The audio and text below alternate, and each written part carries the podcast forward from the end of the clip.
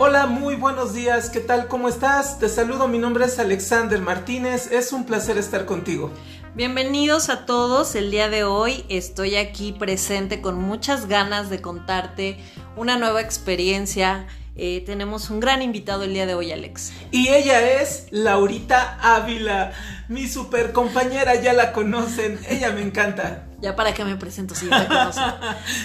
Oye, pues, pues, hablemos, tú, tú Alex, cuéntanos de nuestro invitado porque creo que tú eres quien debe presumir.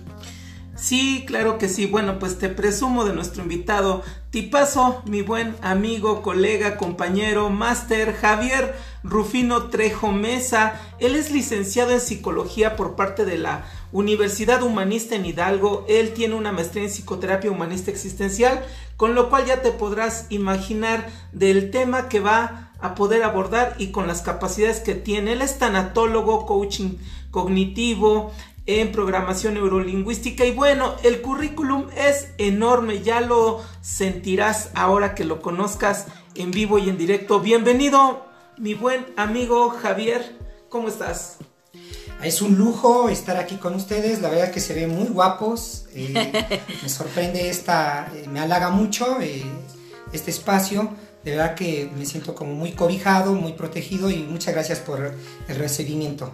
Al contrario, Javi, gracias a ti por aceptar nuestra invitación. Y bueno, a mí me encantaría que ya arranquemos porque creo que hay mucha sensación y mucha expectativa acerca de este tema. Me encantaría primero decir cuál es el nombre del tema. El tema, por supuesto, pues vete agarrando. Si te hace falta, aquí te va a sobrar. El tema es el amor, visto desde la mirada de nuestro buen amigo Javier.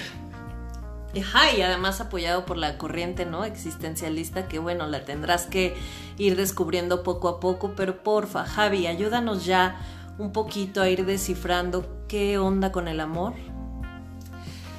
El amor es una palabra que primero la idea que nos han formado no eh, de pronto nos sentimos como que estamos atrapados en el idilio, como que el amor es eh, una metáfora, ¿no? Eh, yo he leído mucho sobre esta parte del amor, donde he aprendido que, eh, que es frustrante. ¿Sabes qué? La, la, mejor manera de quien me habla del amor es cuando leemos a Romeo y Julieta. El amor es trágico. O nos han enseñado, ¿no? Nos han enseñado, pero ¿sabes qué es trágico? Porque eh, siempre estás enamorado de alguien del que no está enamorado de ti. Y entonces te enamoras a partir de tus carencias. Porque buscas un algo en alguien que no tienes. Tú no puedes amar a algo que ya tienes. Y entonces amas algo que no tienes y andas en búsqueda de ese algo que no está en ti. Entonces, cuando te enamoras, te enamoras desde tus carencias. De ahí viene la metáfora de la media naranja. De que cuando estás con un alguien enamorado, dices que él te, te complementa. Y si te complementa es que no tenías un buen, o sea, un buen cacho, viene esa persona y te, te llena pero llena un vacío. Oye Javi, y en este primer momento, eh, más allá de hablar ya de, como tal esta emoción, este sentimiento, eh, me gustaría enfocarnos un poco en el tema de la idealización. Cuando empezamos, cuando arrancamos en el tema del enamoramiento, bien dices que sí, buscamos lo que no tenemos, pero ¿qué pasa con esta fantasía de encontrar en el otro casi todo eh, perfecto, casi todo eh, pues aceptable, eh, positivo? ¿Qué pasa con esto? Pasa que el ser humano casi no habla.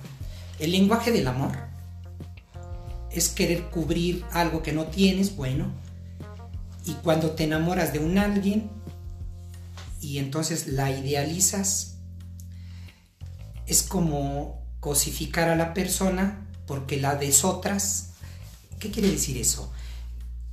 Que, que tú vas a cubrir con alguien lo que no tienes. Entonces ella viene y te cubre y la idealizas, pero siempre cuando digo que es trágico es porque uno de los dos no, siempre uno, hay uno que ama más que el otro.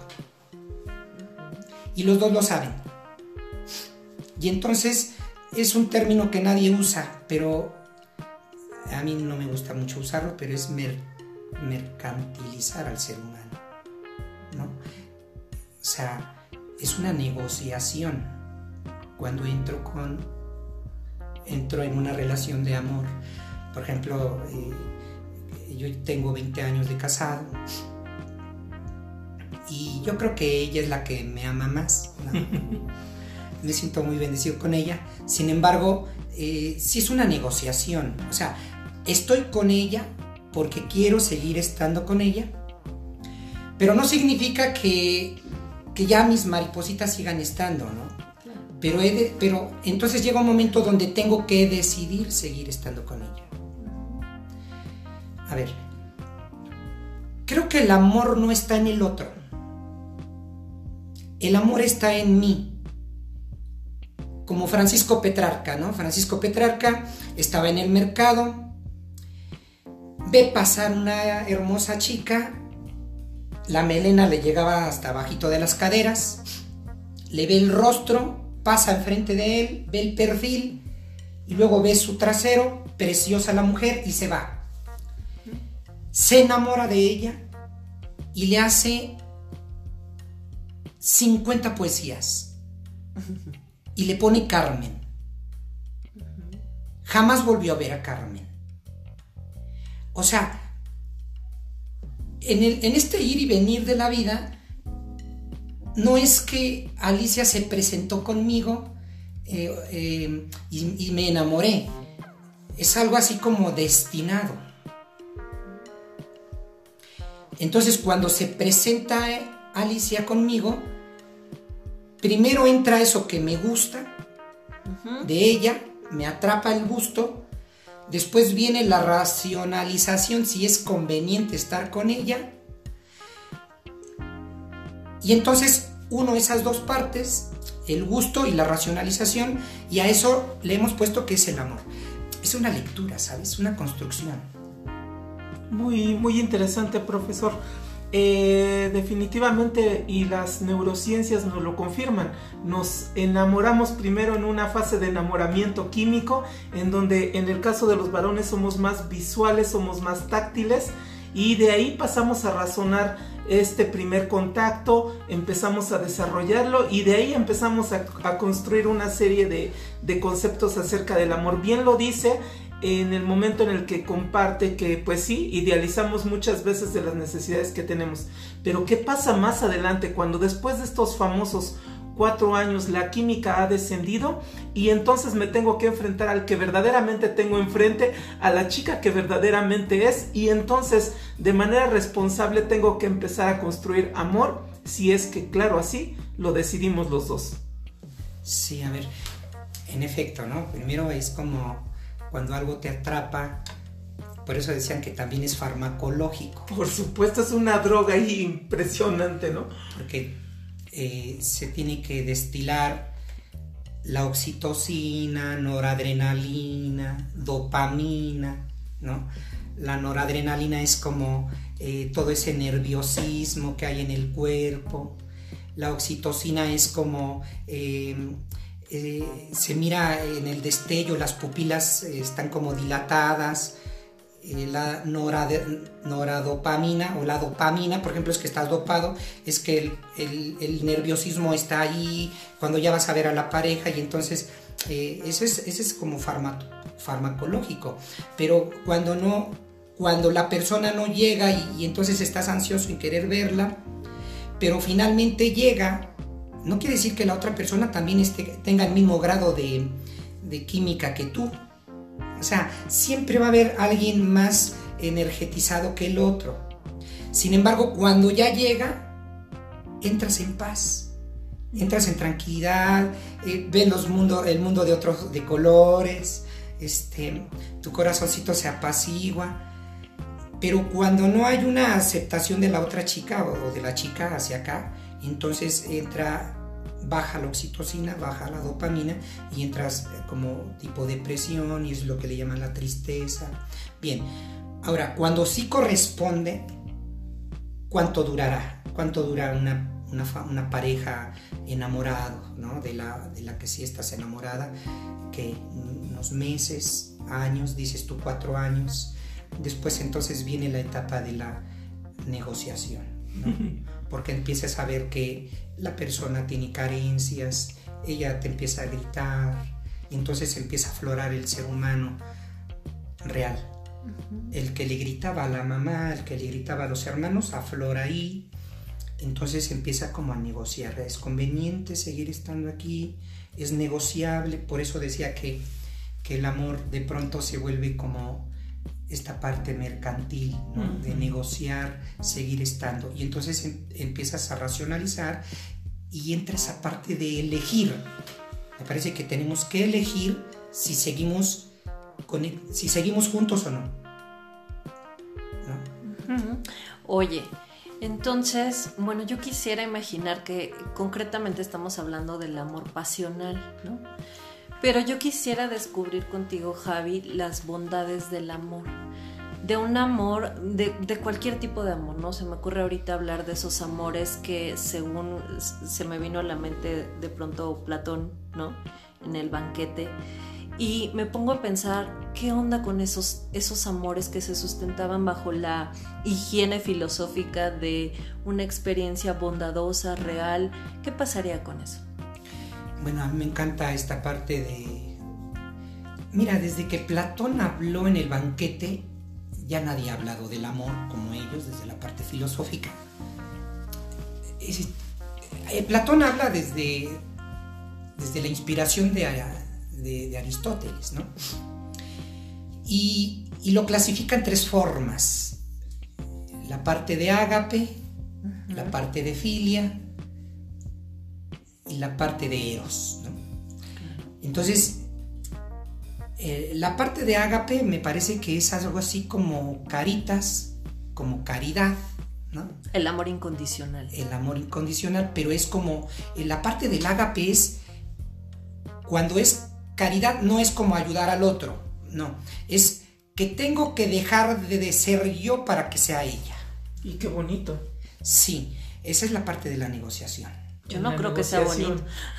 Lo que pasa es que en, esa de la negociación es como tengo que dejar de ser yo para que sea ella, es como decir, donarle mi tiempo. O sea, si tengo que estar viendo un canal de Netflix y entonces este, llega ella, esa, ahí es donde entra la parte del ágape, de que ella quiere ver su serie y entonces me tengo que sentar a ver la serie con ella y, negociarlo, ¿no? Este, dejo de ser mucho para que ella sea esa parte de la libertad, este, de que ella se quiere ir con sus amigos, yo quiero cenar, no entra, o sea, esa es la parte del ágape. La parte del eros, pues es esa parte de, la pasión, eh, ahí es a donde entra la parte del, del erotismo, ¿no? Entonces, sumando los dos, me gusta y, y hay erotización y dejo de ser yo, entonces surge lo que le llamamos el amor, eh, como completarlo. ¿Cuál fue la otra? De filia. pues, filia se puede escribir con PH o con F. Lo tengo que revisar en mí para poder nombrarlo. Entonces, este, eh, ahí es a donde surge filia, ¿no? Este, ágape mezclado con eros. Entonces podemos como negociarlo y que me guste y entonces surge el idilio. ¿no? Me encanta cómo lo clasifica Platón en esa parte, en ese orden. Este, eh, hay una parte del amor donde entonces entras, entras, en la pareja y se termina una de las dos. Ya no quieres donarle tiempo, esa parte del ágape ya no quieres como vivirlo y nada más queda la parte del eros, porque te la pasas bien en la noche, porque hay pasión, porque te sigue gustando la carne y el cuerpo. Entonces, si ella sigue estando de acuerdo, puede seguir la parte de la pareja, ¿no? Digo, El tema es muy abundante, ¿no? Porque de aquí nos pasaríamos a lo que es monogamia, vivir en pareja, estar enamorado de tu pareja, ¿no? Claro. Ah, se me viene a la mente Javi también. Eh, de pronto si me zafo del amor pasional del Eros y, comienzo a pensar en el amor agape que tiene que ver quizá también con este amor, eh, se me ocurre paternal y maternal.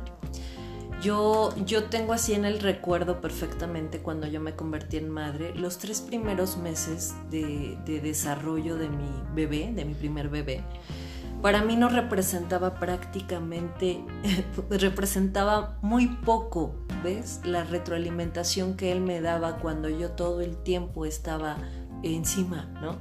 Atendiendo su necesidad, viendo sus requerimientos. Recuerdo que pasaba el día y yo decía, chino me bañé, chino fui al baño, chino hice esto, chino tomé agua. Entonces, eh, este amor que precisamente eh, te, de alguna forma te anula, te pierde. Y, pues el chiste es dar y dar y dar.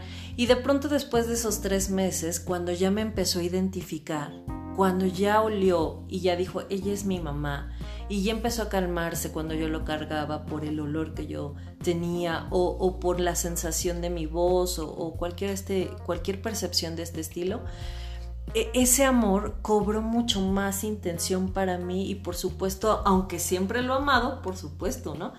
Eh, cobró más sentido.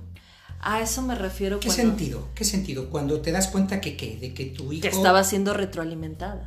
Cuando ya me daba cuenta que estaba siendo reconocida por el otro. Por eso es que yo hablaba de esto, para tratar de relacionarlo con el amor pasional ahora. Ese amor que tú le llamas incondicional, ese amor que quizá está ahí eh, dispuesto siempre a ceder y ceder y ceder, por supuesto que agota por supuesto que cansa, por supuesto que no tiene nada de bello. Sí creo en, la, el acomodo, ¿no? Como hasta la etapa misma lo dice, hay un acomodo, hay un momento en el que yo tengo que ceder y tú también. Pero sí creo que de tanto restarme me pierdo. Si no estoy y no estoy y no estoy y siempre cedo a tus gustos, a tus placeres, a tus necesidades y a tus deseos, por supuesto que yo me anulo. ¿Cuál puede ser el riesgo de estar en una relación amorosa en, que, en, la que francamente uno de los dos miembros se ha anulado, Javi? Em, supongo que cuando, cuando tú te entregas, pero nada más estás dando tú, entonces no, no hay como un equilibrio. Me parece que el punto en el amor es este cuando digo negociarlo, la parte, del, la parte del negocio no es, iba a decir una grosería, pero no es que te chingues al otro. la parte del negocio es una y una, y que ambos salgan, ambos socios salgan como equilibrados, ¿sí? Me parece que cuando tú estás dando más y más, entonces eh, está viendo un vacío y sí, tiene mucha razón, llega un momento eh, de un agotamiento y entonces como que se tiene que reactivar o reestructurar el diálogo para ver si podemos seguir. En el caso de los niños, de, madre e hijo, mm, digo, hay madres que tienen sus hijos que arrojaron a la vida, pero que que los niños vinieron a quitarle tiempo, le vinieron a destruir el cuerpo. Yo ya no tengo, ya no puedo salir, ya no puedo ir al cine, tengo que cargarlo, encima tengo que cambiarlo y aparte huele mal.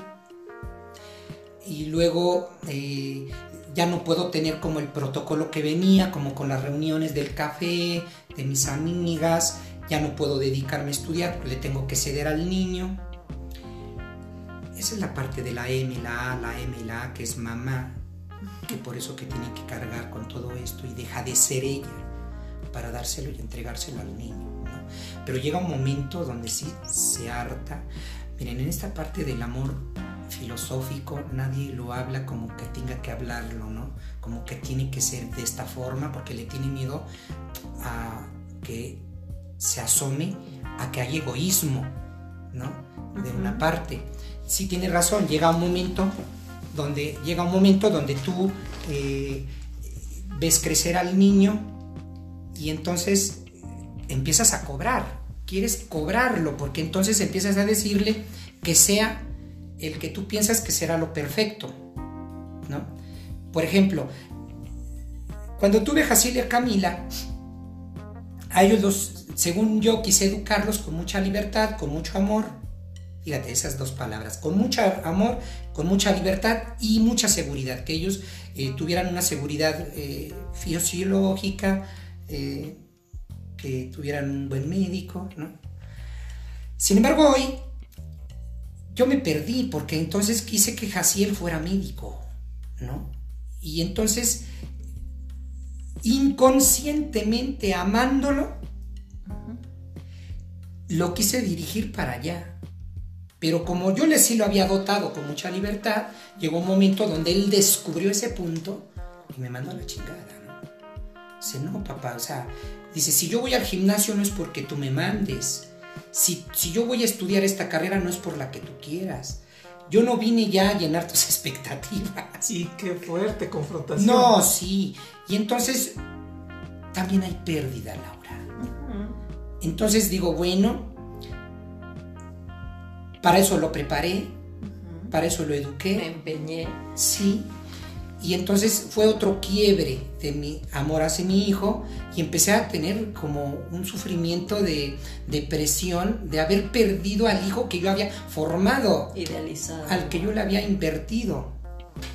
Muy interesante. Me queda claro que hay algunas parejas que trascienden este, este estos, estas etapas de pasión, esas, estas etapas químicas que pueden llegar a ser grandes negociadores y llevar el amor a niveles más altos. Podría llamarlo como amor maduro. ¿Qué características podríamos encontrar en estas personas? A mí se me, se me ocurre de inmediato, ¿no? El respeto a la esencia del otro, el elegirme, el también procurar al otro pero sin descuidarme a mí mismo. ¿Qué más, Javi? ¿Qué más se te ocurre que podríamos definir eh, como características principales del amor maduro? Sí, me parece que para empezar es como, como la libertad, ¿no? La libertad de, permitir que él sea, de enamorarme, bueno, de elegir, querer estar con alguien que es así, como la que se presente, ¿no? Cuesta mucho trabajo esta parte de la libertad, porque la libertad tampoco es tan hermosa, la libertad crea mucha angustia. Y mucha responsabilidad. Sí, ¿no? después viene lo que es la responsabilidad, o sea, tienes que serte responsable de elegir, elegir es esa parte de la libertad, permitir que ella sea como la que está siendo. Pero en esa parte de la libertad duele. Por ejemplo, eh, entender que Alicia se va al Congreso, ¿no? Seis días eh, a Cancún. Puta madre, ¿no? O sea, como si yo no supiera que le mandan mensajes. O sea, esa es la libertad, ¿eh? O sea, Alicia tiene pretendientes. Es muy inteligente, eh, radiantemente inteligente y la inteligencia seduce. Y entonces no me pertenece. El caballo que es de uno no hay que amarrarlo. O sea. Es Facundo Cabral, creo claro, ¿no? Una canción muy bonita. Sí, o sea, eh, si yo decido estar con ella es porque he decidido, porque es una elección. Y entonces yo le he tomado de las manos a Alicia y le he dicho, ¿no? A ver, Alicia, ¿quieres seguir estando conmigo? Sí. Y entonces, día a día, como que tenemos que reanudar esos votos. Yo no estoy con ella porque firme unos papeles, porque tenga compromisos, porque el Jaciel y la Camila, no, vayan es muy pesado. Entonces me parece que la libertad de dejarla ser y que ella me deje ser y que cuando ya tenga que regresar a casa, quisiera regresar con ella como, como seguir eligiendo, ¿no? Entonces nos hemos acomodado así y esa parte es primordial, la libertad. La otra, la que hemos hablado, ¿no? Dejo de ser yo para ser un poquito ella, me tengo que perder un poco yo para que ella sea, pero también ella tiene que serlo, ella le tiene que entrar, porque digo, yo tengo muchas carencias, muchos vacíos, muchas necesidades. Digo, también ella está rayada conmigo. ¿eh? Tampoco le va tan mal. Tampoco le va tan mal. Pero ahí se van, se van nutriendo uno al otro, ¿no? Sí, sí, nos vamos co-construyendo, ¿no? Nos vamos co-construyendo. En esta parte entra el sentido, tenemos que cubrir el área espiritual. Tenemos que cubrir el área económica. Tenemos que cubrir el área sexual. Tenemos que cubrir el área fisiológica. Y tenemos que cubrir el área cultural. Cuando nosotros estamos avanzando así, de pronto estoy viendo que ella se está quedando en una parte. Digo, ¿quién soy yo para estar viendo que se está quedando en una parte? Me refiero a que en su parte profesional está teniendo conflictos, entonces tiene que atender esa parte, ¿no? Si ella admira que, por ejemplo, me mandó a hacer unos análisis y entonces vi que el colesterol quedó alto, entonces me baja y nos vamos como cuidando, ¿no? Entonces nos vamos co-construyendo, no estamos como construidos, no hay algo como escrito. Me parece que día a día vamos viendo eh, qué nos va haciendo falta. Por ejemplo, anoche, ¿no? Este, le digo, amor, ayúdame a echarle agua a las plantas, ¿no? Y dice, sí. Entonces yo llené las cubetas y ella llenaba, llevaba el agua y se la vaciaba, ¿no? Entonces, este, ella entiende que yo no voy a poder cargar las cubetas, no puedo cargar, pero eh, lo asumimos, ¿sabes? Lo damos como por hecho y llevamos como códigos ya que, ella, donde ella va eh, haciendo la necesidad, yo voy viendo mi necesidad, o yo voy viendo su necesidad, ella viene viendo mi necesidad, y nos vamos como construyendo, co-construyendo, ¿no? Juntos. Oye, y eh, ya de manera como muy general quisiera imaginar de qué sirve el amor a un ser humano. ¿Para qué le sirve? ¿Cómo, ¿Cómo es que también se sirve del amor para crecer? ¿Qué le pasa al ser humano en cuanto al amor, Javi? El ser humano no puede no estar amando. ¿Qué le pasaría? Mm, si decimos que el amor es farmacológico, es porque farmacológico significa en griego veneno. O sea, te dopa. Y cuando no estás enamorado, cuando no tienes algo donde depositar el amor, hay como ese vacío. Te quedas como a la mitad. Necesariamente, digo, eh, hay este hombre psicólogo, filósofo, que habla del arte de amar. Eric Fromm. Eric Fromm, gracias. Donde tienes que amar a la madre de una forma, porque hay una necesidad personal de pertenecer a la madre, porque es tu origen. Por eso es que cuando no trabajas el amor a la madre, porque la madre te trató mal, porque la madre te abandonó y entonces hoy vas y no la bendices, no le ayudas, no la visitas, por supuesto que vives deambulando en esa búsqueda de amar a alguien que sea tu madre. Y entonces te equivocas. Por eso dice acá, ¿no? Que tu pareja es la extensión de la madre, ¿no? Porque entonces andas en esa búsqueda del amor que no pudiste trabajar con la madre y entonces andas viendo dónde desplazarlo hoy, ¿no? Y, y te buscas mujeres grandes, ¿no? Digo, son fascinantes las mujeres grandes, me han platicado el primo de un amigo. El primo de un amigo me dice que te vuelve como que en búsqueda del eterno seno materno, ¿no? El que tú estés prendido al seno de la mujer no significa que, digo, si te erotiza estar prendido en el seno de una mujer, pero eh, psicoanalíticamente es esa búsqueda del eterno seno materno, ¿no? Entonces, contestando a tu pregunta, me parece que uno siempre vive dividido, siempre vive vacío, siempre vive incompleto. Por eso es que tenemos que enamorarnos de algo para seguir esa como integración. ¿no? Nacemos del amor, somos seres dados al amor y bueno, por supuesto que es una fuerza que desde mi punto de vista rige este hermoso planeta. Y bueno, pues sí, definitivamente es un tema larguísimo hablar del, del, amor fati, del que nos ilustra Nietzsche y tantas más descripciones del amor. Es tema como para cinco o seis podcasts, ¿no, La? Sí, qué pena que ya ya mero se nos llega el tiempo de partir, pero a mí me encantaría que cerráramos, Javi, como con alguna idea de, de despedida, de conclusión. ¿Qué pasa con esta gente que se encuentra tan decepcionada del amor? ¿Qué les podrías decir para ir concluyendo, Javi? Es, es este. Es como. Como que tenemos que despertar a la parte creativa. Mira, algo que el ser humano se diferencia de los animales, digo, somos animales, pero de los otros, no es que el ser humano sea racional, no. Lo que nos diferencia de los animales es la imaginación. Eh, porque de pronto en la imaginación nosotros digo, el tigre y va y caza su la hembra, se trepa, la mordisquea, ¿no?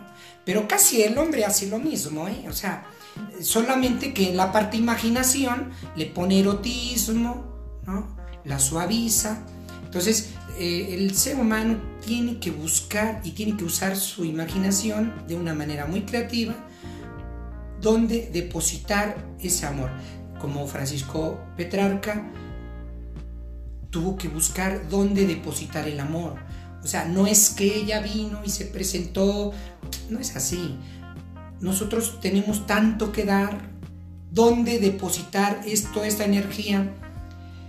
Y entonces podemos hacer como una bifurcación, no meramente en un ser humano, ¿no? Por eso es quien yo conozco muchos pacientes que están enamorados de su trabajo porque no han podido estar en pareja. O están enamorados del básquetbol porque no han podido como estar en pareja. Entonces, de alguna forma, si el ser humano no, no busca un algo donde complementarse, pues va a estar dividido, ¿no? Eh, no sé, a mí me encantaría como cerrar con algo más cursi, ¿no? Eh, que siempre eh, lo estuvimos buscando en toda la sesión, me parece que el amor no es así. Me parece que el amor es trágico, es farmacológico y es como mercantil, ¿no? Pues muchas gracias Javi por participar el día de hoy con nosotros. A mí me encantaría que la gente que te escucha sepa dónde encontrarte, qué ofreces, qué vendes, qué. Cuéntanos de ti. Gracias Laura. Mira, eh, estamos haciendo muchas cosas en la ciudad. Digo, apenas cerramos un cerramos una nos llevamos a la montaña dos grupos ¿no? nos fuimos con 25 personas hicimos psicocorporal en la montaña.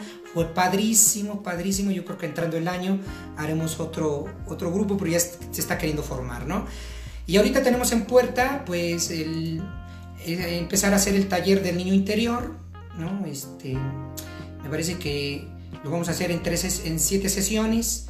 Eh, también digo, soy psicoterapeuta, soy un gran ser humano, más que Caigo bien. un profesionista. Este, me gusta divertirme y, me parece que me preparé para estar como ayudando al ser humano a reconstruirse, ¿no? a edificarnos juntos. Entonces, este, soy psicoterapeuta, tengo mi consultorio y, este, y bueno, hay muchas cosas que queremos hacer ahorita, ¿no? Este, si quieren buscarme, puedo dar como mi número de teléfono. tu cuenta de Facebook, lo que tú guste. A ver si es este. Voy a dar mi número de teléfono, es 771 2024 653. Otra vez. Otra vez, pero más despacito. Es 771 2024 653. Javier Trejo, servidor y amigo. Pues sí, ahí está el buen profesor, buen amigo Javier Trejo, psicoterapeuta existencial de estas terapias que te dejan huella. No te lo pierdas y bueno, lo dejamos a tu disposición para cualquier atención así. El gracias mi buen amigo Javi, gracias por tu tiempo, gracias por compartirnos tu punto de vista, tu visión, tu sentir y por, por supuesto también tus experiencias personales. Muchas gracias. Gracias Javi, gracias por estar aquí. Quiero como felicitarlos, ¿no? Este, me parece que miro en su, miro en su mirada como aquella sensación de querer estar ayudando al otro. De verdad, gracias por, por hacer esos espacios. Eh, lo hacen con infinito amor con infinito respeto, de veras mis felicitaciones y, gracias a bueno, gracias a la audiencia, un gran abrazo al alma desde mi, desde mi cariño y pues estamos en contacto. Así es, pues muchísimas gracias Javi. Bueno, para ustedes que nos escucharon el día de hoy, tu tarea es ama. Ámate, ama a los demás. Verás qué, qué bueno va a ser para tu alma. Estamos contigo. Para el próximo capítulo también hablaremos del amor, ¿verdad, Alex? Así es. Mm. Los límites en el amor, la importancia de, de, de, este tema. Así que no te lo pierdas, se va a poner buenísimo, buenísimo, perdón. Síguenos en la cuenta de Facebook ya sabes, ahí te ponemos al, al tanto de lo que va a salir, de lo que vamos a sacar para la siguiente, eh, el siguiente episodio, el siguiente capítulo. Cuídate, te mandamos un gran abrazo. Yo soy Laura Ávila. Hasta pronto, fue un placer estar contigo. Mi nombre es Alexander Martínez. Y juntos hacemos para ti al, buen, entendedor. Que estés muy bien, hasta la próxima. Bye bye.